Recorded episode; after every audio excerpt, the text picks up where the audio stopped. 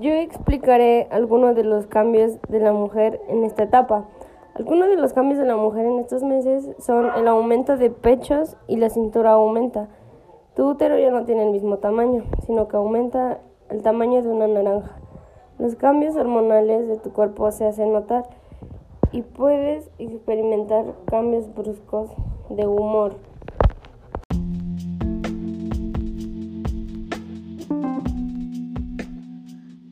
¿Cómo están? El día de hoy yo les hablaré acerca de las principales molestias y también mencionaremos qué se debe de consumir en el segundo mes de embarazo. Acompáñenme por favor. Bien. Los principales molestias serían mareos y vómitos matutinos por la causa de las hormonas del embarazo que inundan el sistema. Los cambios hormonales ocasionan el cansancio extremo, por lo cual sería recomendable dormir más horas de lo habitual. Se aumentarán las visitas al baño por la presión del útero. Puede que sufras mareos o desmayos con relación a los bajos niveles de azúcar, sangre o hipoglucemia. Esto es muy frecuente entre las embarazadas. Se aumentará el tamaño y sensibilidad de los pechos y también la retención de líquidos. Esto es habitual en el segundo mes de embarazo, por lo cual te sentirás un poco más hinchada.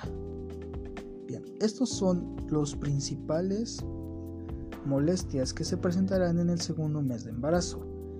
Ahora mencionaremos a continuación qué se debe de consumir y qué debemos dejar de consumir y uno que otro consejo para tu bienestar y en el segundo mes de embarazo. Acompáñenme por favor.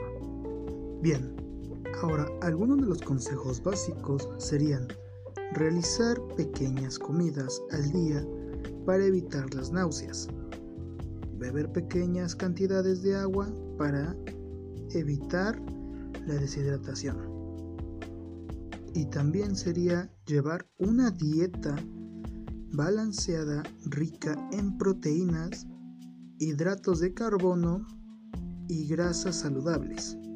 También se debe de consumir más las vitaminas C, que esta vitamina se encuentra en los frutos secos, en los plátanos y también se encuentran en los cereales integrales. Se tiene que evitar el café, ya que este ocasionará los vómitos. También se debe de procurar descansar en el día tomando pequeñas siestas y tratar o por lo menos dormir todo lo que se pueda en las noches. También otro consejo sería practicar pequeñas rutinas de ejercicio de relajación para mantenerse saludable.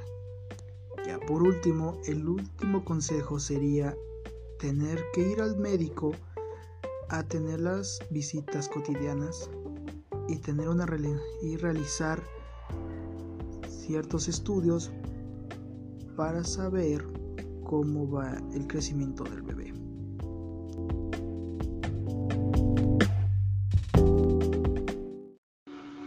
Buenos días, doctor Fernando. Yo soy Eduardo Hernández Fabián, eh, del primero B de la Universidad Benito Juárez, de la materia Anatomía Humana. El tema principal es sistema digestivo.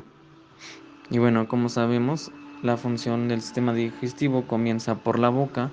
En primer lugar, este, la boca es el lugar por donde se ingiere la comida y donde comienza la digestión. Bueno, la boca está eh, adaptada para recibir comida por ingesta o descomponer eh, en partículas pequeñas por la masticación y, la, y mezclarla con la saliva. Esto también nos lleva a que, que los dientes tienen que ver mucho, ya que los dientes forman parte de la cavidad oral y realizan la primera fase del proceso de la digestión y masticación. Bueno, la masticación permite la liberación de enzimas y lubricantes en la boca, lo que junto con la masticación de los dientes se promueve la descomposición de los alimentos en trozos o sustancias más pequeñas en la boca, por lo tanto se inician los primeros pasos del proceso digestivo. Los órganos dentales son estructuras formadas por tejidos muy duros, ya que tienen que realizar el proceso de la masticación lo cual supone una carga importante.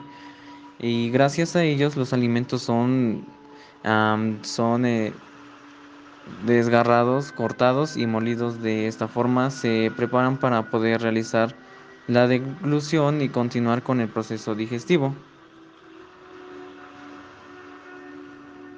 Y bueno, esto nos lleva que la faringe es, es deglutir el bolo alimenticio y permitir el paso de aire a la laringe.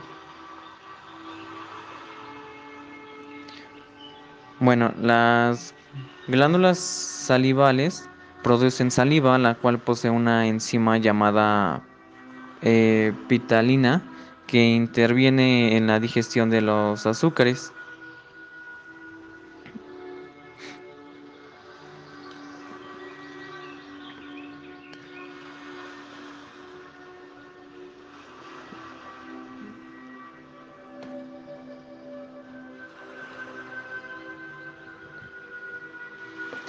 Y bueno, continuamos con el estómago, que su función es este es un saco muscular situado en el esófago y el intestino delgado, en la parte superior del abdomen.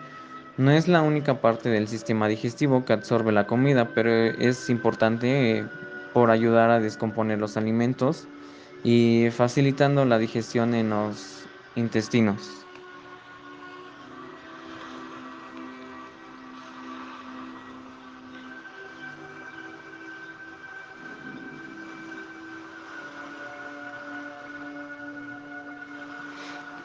Luego tenemos el páncreas, que es eh, donde tenemos una secreción externa, que es el jugo pancreático, no, pancreático, sí, secreción interna también, y produce dos hormonas, insulina y glucagón.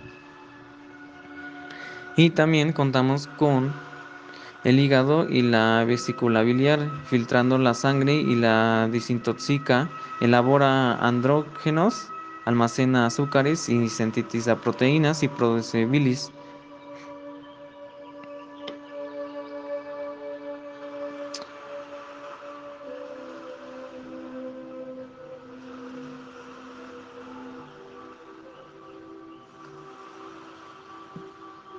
También tenemos el esófago, que su función es este, exclusivamente motora, propulsa el bolo alimenticio a través del tórax en su tránsito desde la boca al estómago.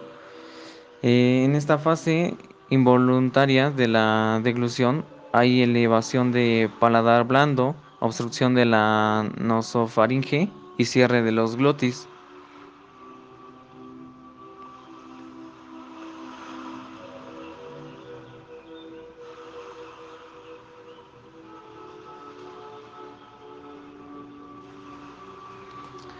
En la función del, intestino grueso, el intestino grueso se limita a absorber las vitaminas que son liberadas por las bacterias que habitan en el colon y el agua. También eh, compacta las heces y almacena la materia fecal en el recto hasta que es expulsada a través del ano. Y la función del intestino delgado es la parte del cuerpo donde se produce el 90% de la digestión y absorción de la comida. El otro 10% toma lugar en el estómago y en el intestino grueso. La función principal del intestino delgado es absorción de nutriciones, minerales y de la comida.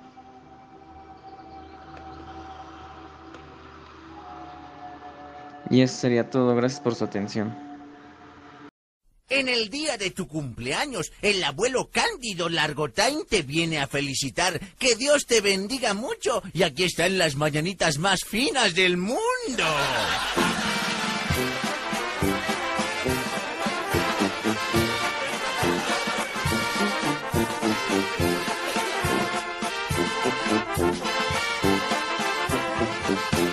Y dice así. que tú naciste, nacieron los dinosaurios. Las vacas no dieron leche y lloraron los cavernarios. Perdona lo mal cantado y también lo mal habido. Si no te trajimos nada, amolados. Ahí viene el chupacabras y el hombre lobo también.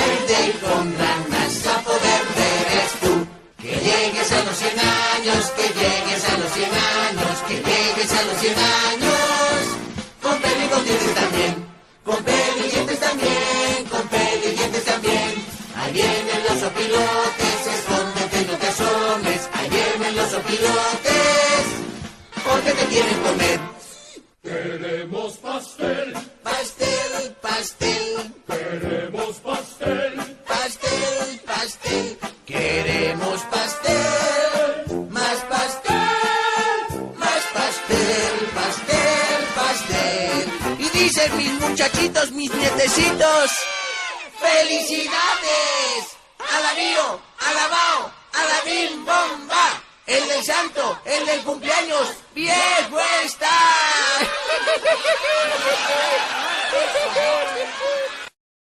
Yo explicaré algunos de los cambios de la mujer en esta etapa. Algunos de los cambios de la mujer en estos meses son el aumento de pechos y la cintura aumenta. Tu útero ya no tiene el mismo tamaño, sino que aumenta el tamaño de una naranja. Los cambios hormonales de tu cuerpo se hacen notar y puedes experimentar cambios bruscos de humor,